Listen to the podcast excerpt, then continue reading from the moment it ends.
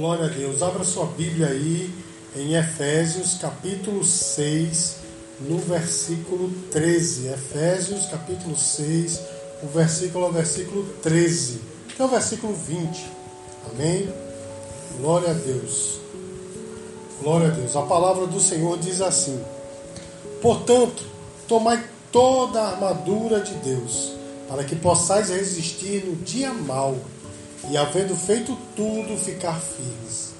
Estai, pois, firmes, tendo cingido os vossos lombos com a verdade, e vestido a couraça da justiça, e calçados os pés na preparação do evangelho da paz, tomando sobretudo o escudo da fé, com o qual podeis apagar os dados inflamados do maligno. Tomai também o capacete da salvação e a espada do Espírito, que é a palavra de Deus, orando com todo em todo tempo, com toda oração e súplica no Espírito, e vigiando nisso com toda perseverança e súplica por todos os santos e por mim, para que me seja dada no abrir da minha boca a palavra com confiança, para fazer notório o mistério do Evangelho, pelo qual sou embaixador em cadeias para que possa falar dele livremente, como me convém falar. Meus queridos, veja só, um dos fatores determinantes para a vitória de qualquer exército é o equipamento desse exército. Você sabia disso? São os equipamentos, meus queridos, porque um exército mal equipado ele está fadado à, à, à, à derrota não é? Um exército mal equipado, ele está fadado à derrota. E pior ainda, irmãos, é um exército ter equipamentos, mas os soldados não saberem usar esse equipamento, também está fadado à derrota. Os irmãos estão entendendo o que eu estou falando? Inclusive, meus queridos, um exército mal é, equipado, não é? ele vai para a guerra e vai ser morto como moscas, não é? Porque o exército inimigo geralmente está muito melhor equipado do que ele. Inclusive, irmãos, existe um filme muito interessante chamado O Último Samurai, né? Até com um ator bem famoso chamado Tom Cruise. É um filme que eu já assisti dezenas de vezes e eu gosto bastante. E ele retrata isso quando o, o governo, né, japonês, ele queria unificar o país. Eles tentaram, né, ali fazer com que os, os samurais desistissem né, do que eles eram, da sua cultura e etc. E os samurais lutaram contra o exército japonês com espadas e com flechas. E o exército japonês estava de posse de, de espigardas, de rifles e revólveres. E, e não, não tem como aqui né, eu não dizer que houve um massacre. Por que eu estou falando tudo isso? Depois você assiste o filme, você vai ver. Por que eu estou falando tudo isso, meu irmão? Porque um exército ele precisa ter equipamentos, e tendo equipamentos, ele precisa é, é, saber como usar esse, esse equipamento. Amém, queridos?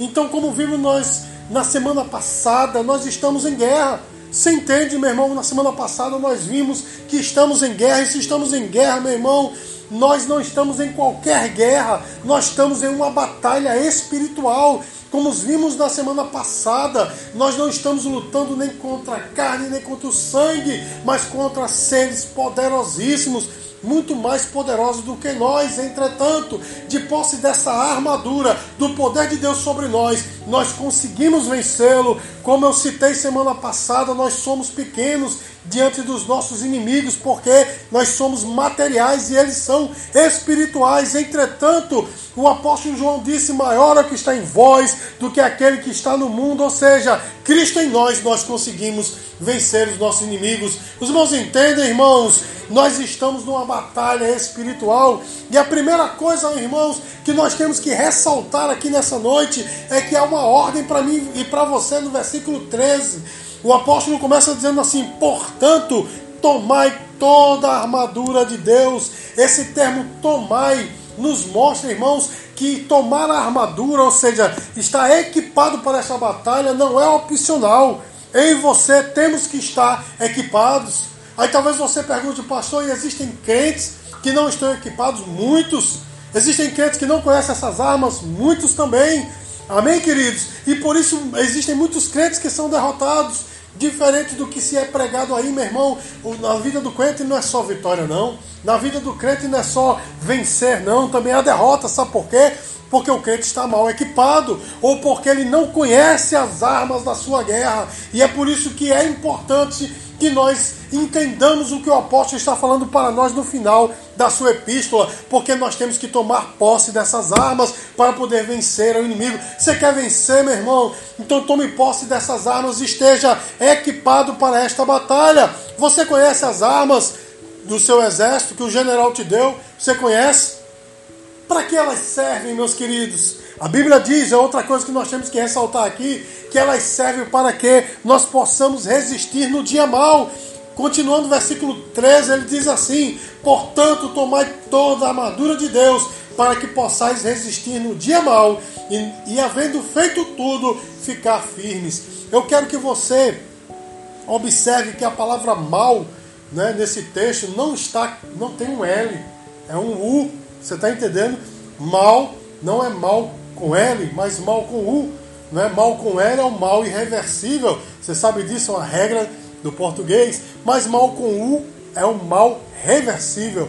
Portanto, irmãos, quando ele diz para nós resistirmos no dia mal, de posse dessa batalha, você pode reverter o, o, o fim, ou seja, o, o, o, final desta batalha. Você pode, a palavra certa é resultado, né? O resultado desta batalha você pode reverter, porque, meu irmão, se você não está armado, você vai perder. Você está entendendo, meu irmão? Se você não está equipado, você vai perder. Mas de posse desse equipamento, você pode reverter o resultado desta batalha. Amém, queridos? E o que é o dia mal, pastor Ricardo? O dia mal é o dia do ataque mais intenso do diabo. Amém, irmãos? Nós vamos ver hoje como o diabo nos ataca, de que forma.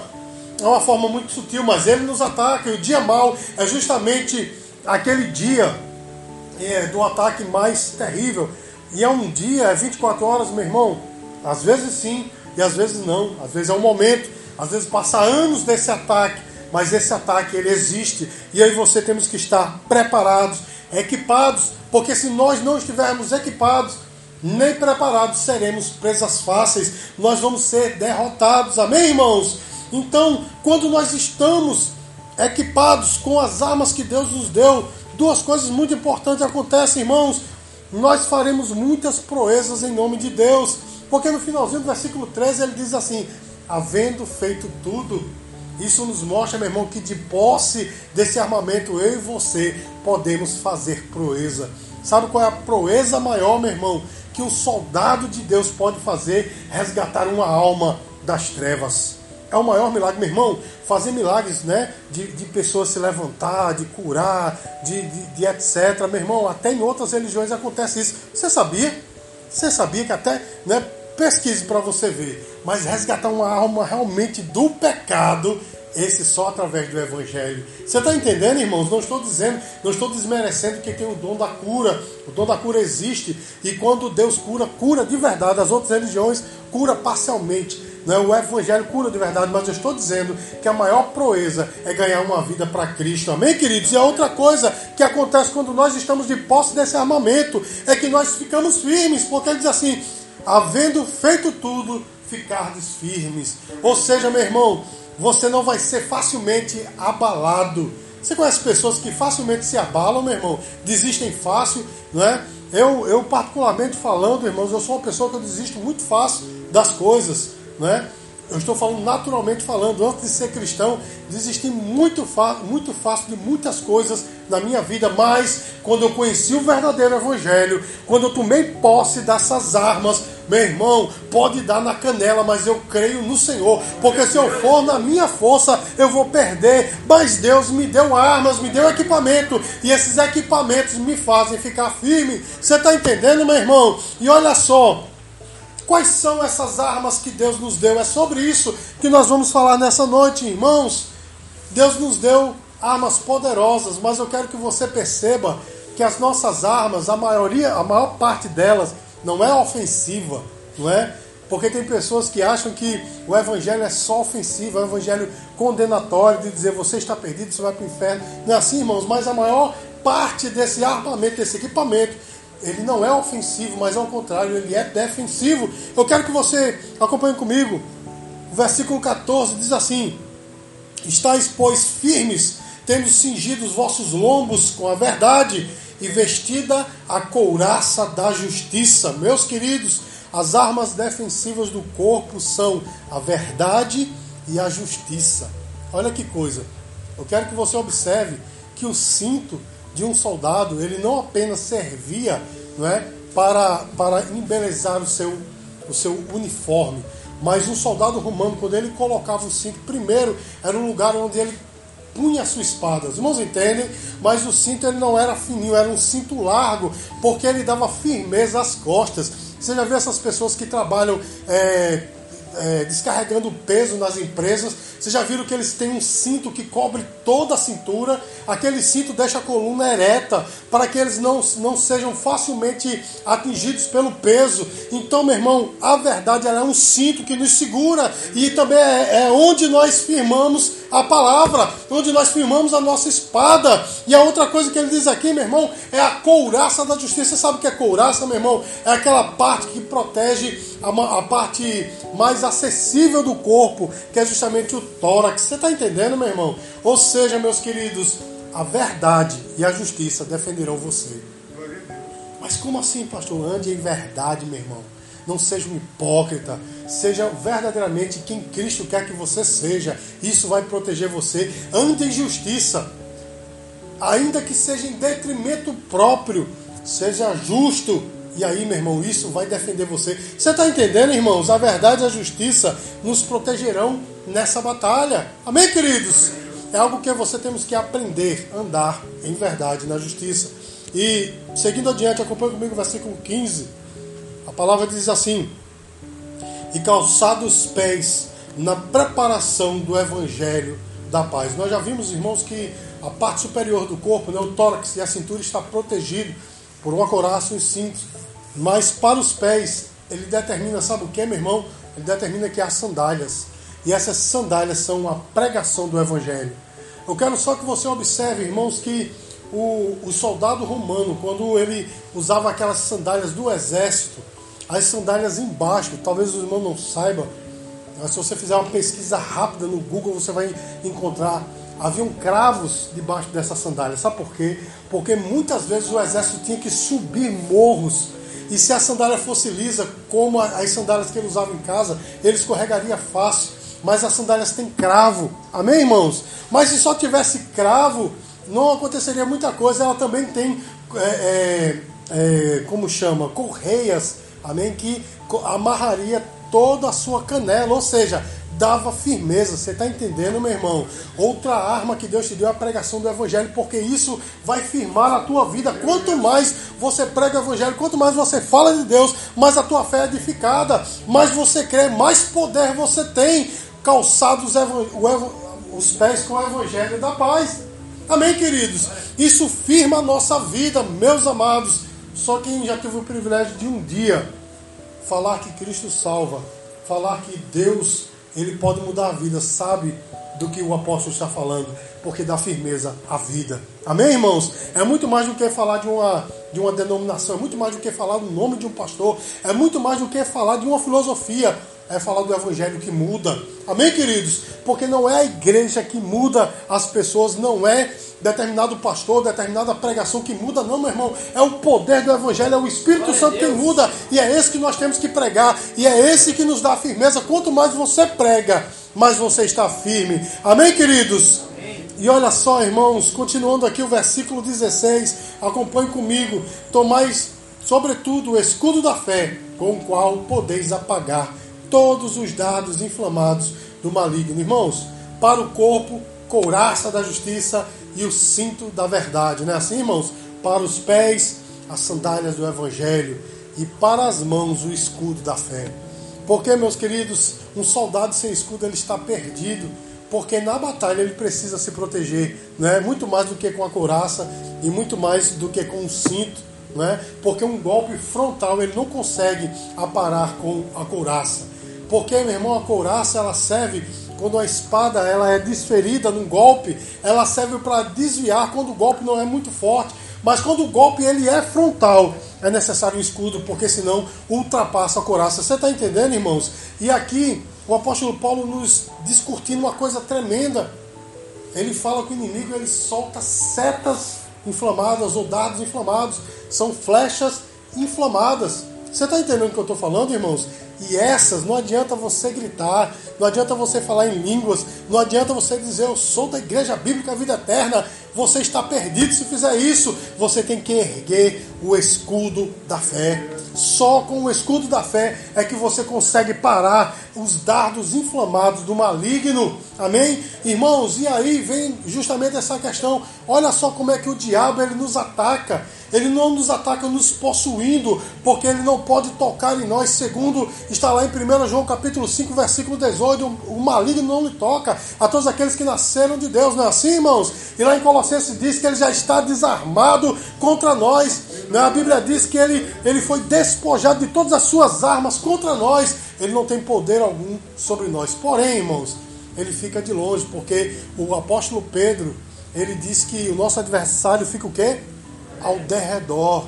Ou seja, ele fica por ali, ó, só procurando uma brechinha com aquela, aquele arco do inferno para jogar uma seta para você. E o que são essas setas, meu irmão? São justa, justamente pensamentos e sentimentos que fazem com que nós comecemos a, a, perder a nossa fé, comecemos a sair do alinhamento que Deus quer para nós. Você está entendendo, irmãos? O diabo ele não toma o corpo de um crente e faz com que ele peque, ele lança uma seta. Os irmãos entenderam, irmãos? E aí não vai ser você levantar a Bíblia se você não conhece. Porque tem crente que faz, né? Demônio, meu irmão, se você não conhece, você pode até abrir e colocar, como eu já vi, né? Vai expulsar um demônio e pá! Meu irmão, se você não conhece, você não tem vida com Deus, não adianta. Fizemos até uma peça, eu lembrei, é, até o pastor Júnior Freire, esses dias, fizemos uma peça aqui que né, o crente vem com a Bíblia, ah, aí cai, o demônio não consegue derrubá-lo, né? Nós temos que repetir aquela peça. Então veja, irmãos, como é que nós conseguimos apagar esses dados inflamados? Apenas erguendo o escudo da fé. Deixa eu dizer uma coisa para você, irmão. Olha que coisa fantástica. Você sabia que os escudos dos romanos, é, eles são eles são retratados como sendo totalmente de ferro nos filmes, não é? Você sabia que não era? 90%, dependendo de onde estivesse a, a, aquela, aquela guarnição romana, aquela, aquele exército romano, dependendo de onde ele estivesse, a região, o escudo era revestido com uma pele, uma pele de animal. Mas olha só, como é que eles vão conseguir apagar um dardo inflamado, ou seja, de fogo, incendiário? Como é que eles vão conseguir se ter uma pele? A pele embebecida. E sabem o que, meu irmão? Se fosse em água, em água, simplesmente evapora logo, eles embebeciam em vinho. Você está entendendo o mistério de Deus, meu irmão? Sacrifício de Cristo, erguendo o escudo da fé, meu irmão. Quando o inimigo vier contra você, meu irmão, não, não levante a Bíblia física, não, este livro, não. Pega a Bíblia que está no seu coração, na qual você vive, e erga o escudo da fé de diabo. Você não vai me destruir. Quando aquele pensamento bater no, na sua mente, sai demônio, porque verdadeiramente a minha mente é a mente de Cristo. Eu não vou aceitar. Quando aquele sentimento bater no seu coração, levanta o escudo da fé. Agora eu sou de Cristo. Eu não vou deixar esses sentimentos me abaterem. Você está entendendo, meu irmão? Assim é que nós conseguimos apagar os dados inflamados do maligno. Tem pessoas, meu irmão, que fazem campanhas, nada contra, né? Quem tem esse costume faz campanha, faz não sei o quê, não é? É, é como se fosse aquele voto católico, né? Se fizer isso, Deus fizer isso, eu vou dar aquilo, né? É, é meio que um, uma promessa né, que chama, né? Meio que as pessoas fazem, não, meu irmão, você só consegue derrubar o inimigo ou destruir essa ação do inimigo através da tua fé. O sacrifício de Cristo embebecido pelo seu sangue, né? o escudo da fé, vai que vai parar o inimigo. Os irmãos entendem, irmãos? Então, olha só, irmãos, nós já falamos para o corpo justiça e verdade, não é assim, irmãos? Para os pés a pregação do evangelho, para as mãos o escudo da fé, não é assim, irmãos? E para a cabeça, porque a cabeça é o local mais frágil do homem, não é assim, irmãos? É por isso que quando o homem ele, ele anda de moto, é, meu amigo aqui, André, que tem moto, né? Ele bota. ele não usa capacete, olha a multa, a multa, tá brincando, ele usa. bota assim um capacete. Por quê? Por que não? Também é aconselhável, né? Quando a gente faz autoescola, diz, né? Botar um, um, uma jaqueta de couro, etc. Mas ninguém anda com jaqueta de couro. No Nordeste, meu amigo, é melhor você ir de ônibus, né? Do que ser no Nordeste, jaqueta de couro, enfim. Mas por que logo um, um, um capacete? Porque é o lugar mais frágil, é o lugar que mais sangra. Você sabia, irmãos? Não é outra parte. Às vezes você recebe um golpe na cabeça, você nem sente mas aquele o sangueiro já aconteceu comigo. Né? Eu escorregar, tinha um banco de pedra aqui, quando aqui ainda era a nossa casa, né? Aqui embaixo. Bati um sangueiro. Natan, Natan tem uma experiência tremenda. Abriu aqui, foi sangue. Eu ainda tenho livros manchados de sangue dele, não é, irmão? Porque é o lugar que mais sangue. Por quê? Porque é o lugar mais frágil. Para a cabeça, meu irmão. Olha só. Couraça da justiça, cinto da verdade, sandálias do evangelho, escudo da fé e para a cabeça. Acompanhe comigo o versículo 17, só a parte A, o começo. Tomai também o capacete da salvação. Olha que coisa tremenda, irmãos. É a salvação que protege as áreas mais sensíveis da tua vida. Você está entendendo, meu irmão? É a salvação. Só o contato de você com Deus, a certeza de que você é um salvo, é que faz com que você seja verdadeiramente né, impedido, por assim dizer, de ficar fraco com essas coisas, ficar fraco com esses ataques. Não está entendendo, irmãos? É a salvação, a certeza da salvação. O problema, meus queridos, é que muitos, 90% dos crentes, não têm certeza da salvação. Não é, irmãos? Eu já vi, no passado se fazia muito, hoje os pregadores pararam de fazer isso, por quê? Porque era uma vergonha muito grande. Quem não tem certeza da salvação, eu já vi até pastor levantar a mão e depois, ops, não, ato falho, né? Não, eu não, não. Né? Mas já vi, meu irmão, muitas pessoas levantar a mão. Não tem certeza da salvação, meu irmão. Quem me dá certeza da salvação é a palavra porque, como eu preguei domingo, não depende do que eu faço, mas do que ele já fez por mim. Não vem de vós, é dom de Deus, não das obras para que ninguém se glorie. Meu irmão, nós temos que nos apegar na salvação. E quem é salvo anda como salvo, não vive como as pessoas do mundo, porque diz, ah, eu sou salvo, vou viver do jeito que as pessoas do mundo vivem. Não, meu irmão, você é salvo não pelas tuas obras, mas pela obra de Cristo. Mas aí você vai andar como um salvo e aí, meu irmão, o capacete da salvação vai estar sobre você. O inimigo vai, vai querer lançar todo tipo de armadilha para destruir a tua mente, né? para mudar a tua mente, mas a salvação vai te proteger. Amém, queridos? E olha só, irmãos, nós já falamos da couraça da justiça, do cinto da verdade, da sandália da, da pregação do evangelho, do escudo da fé e do capacete da salvação. Mas falta uma parte importante porque todos esses elementos são defensivos, na é verdade, irmãos. Tem pessoas que querem atingir os outros com o escudo da fé, né? A minha fé, tome, pá, não é verdade? Não, meu irmão. É para defesa. O irmão está entendendo? Só existe uma arma, só existe uma parte do equipamento que é ofensivo. Quando eu digo ofensivo, quer dizer é de ataque. Qual é essa parte, meu irmão? É a espada do Espírito. Versículo 17, a parte B, diz assim: E a espada do Espírito, que é a palavra de Deus. Meus queridos, a única arma ofensiva, a única parte ofensiva da nossa armadura. Amém? Então ela não é para as mãos. Olha que coisa, irmãos. Por incrível que pareça, não é para as mãos, não é para o corpo, não é para a cabeça, é para a boca. Porque a palavra de Deus ela é uma espada. Eu quero lembrar você que lá no Apocalipse, quando Jesus aparece, né, montado no cavalo branco, com cabelos brancos como a neve, vestido né, com um, uma veste sal, branca salpicada de sangue. Não é assim, irmãos? O que é que sai da sua boca? Uma espada afiada de dois gumes. A palavra de Deus. É a palavra de Deus, meu irmão, que destrói o inimigo. Eu quero lembrar você que foi assim que ele venceu o inimigo lá no deserto. Não é assim, irmãos? Não foi assim que ele venceu? Através da palavra é assim que você vai vencer. Mas não é, meu irmão, apenas com ela na mão, não. É colocando ela no coração. É seguindo o que a palavra de Deus diz. Você pode dizer glória a Deus, meu irmão? E eu quero aqui, nós já estamos encerrando. Eu quero aqui, irmãos, dizer que todo esse equipamento, não é? Coraça da justiça, cinto da verdade, sandálias da pregação do evangelho, escudo da fé, capacete da salvação e a espada do espírito. Ela, todos esses elementos, todos esses equipamentos tem que ter um revestimento. Sabe o que revestimento é? A oração. Acompanhe comigo versículos 18 e 19. Ora, em todo o tempo, com toda oração e súplica no Espírito, e vigiando nisso com toda perseverança e súplica por todos os santos e por mim, para que seja dada no abrir da minha boca a palavra com confiança, para fazer notório o mistério do Evangelho. Irmãos, a oração é uma parte permanente de todo esse equipamento de guerra. Sem oração, eu e você estamos perdidos. Um crente que ora, meu irmão, ele é ofensivo ao diabo. O diabo tem medo de um crente que ora. Amém, irmãos? Um crente de oração. Eu não estou falando de fanáticos, que existem fanáticos por aí, não é? Que dizem eu sou de oração porque usa isso como uma arma para atingir os outros, para dizer que é mais espiritual do que os outros. Esse tipo aí já está vencido. Mas um crente que vive em oração constante ao Senhor. Quando eu falo de oração constante, meu irmão, é uma pessoa que não perde esse contato com Deus em todo momento, seja de joelho, em pé, em casa, no trabalho, na escola, em qualquer lugar. Ele está em contato com o Senhor. Meu irmão, ele é ofensivo ao diabo. O diabo tem medo. Você entende? É por isso que os homens e mulheres de oração são tão tentados, o diabo tem tanta, tanta é, é, ânsia de derrubar, sabe por quê, meu irmão? Porque cortando esse contato, ele perde o inimigo poderoso. Você está entendendo, meu irmão?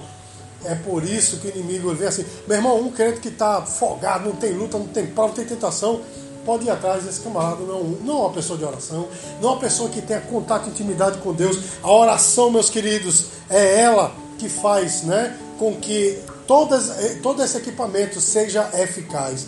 Vive em oração. Irmãos, eu li um livro muitos anos atrás, eu não me lembro o título, mais o título do, do livro, também foi a única coisa que prestou do livro.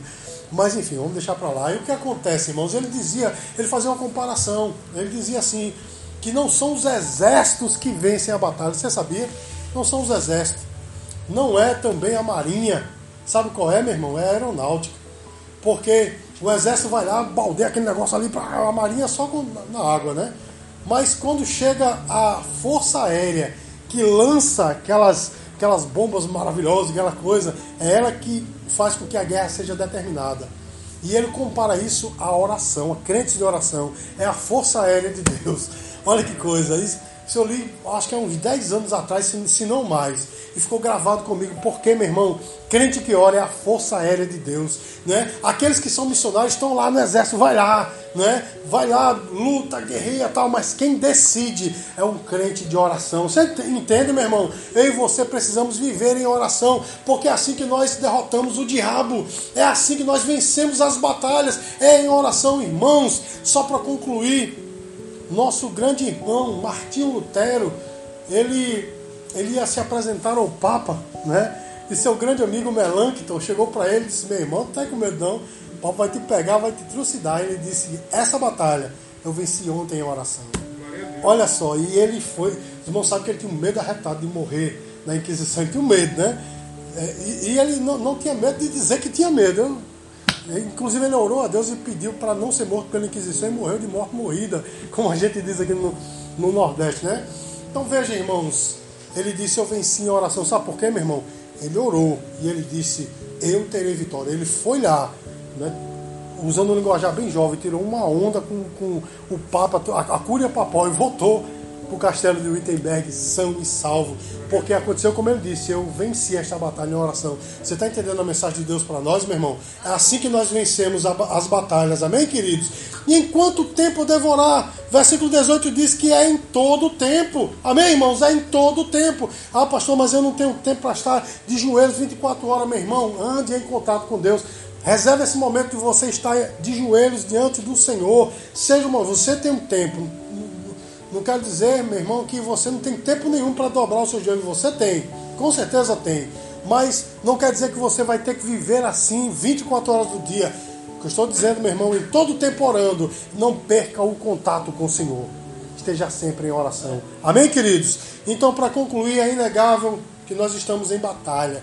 E o que determinará a nossa derrota ou a nossa vitória é se estamos ou não equipados, se conhecemos ou não, não é? a, as armas que Deus nos deu. A pregação de hoje, irmãos, ela nos serviu para nós avaliarmos se eu e você estamos de posse dessas armas, se conhecemos essas armas, porque se assim for, meu irmão, se assim for, nós seremos vencedores. Se não, chegou o momento de eu e você nos equiparmos, porque a batalha está cada vez mais acirrada. Os irmãos entendem o que eu estou falando, irmãos? Cada vez mais acirrado, meu irmão. o amor está esfriando. Não é assim, irmãos?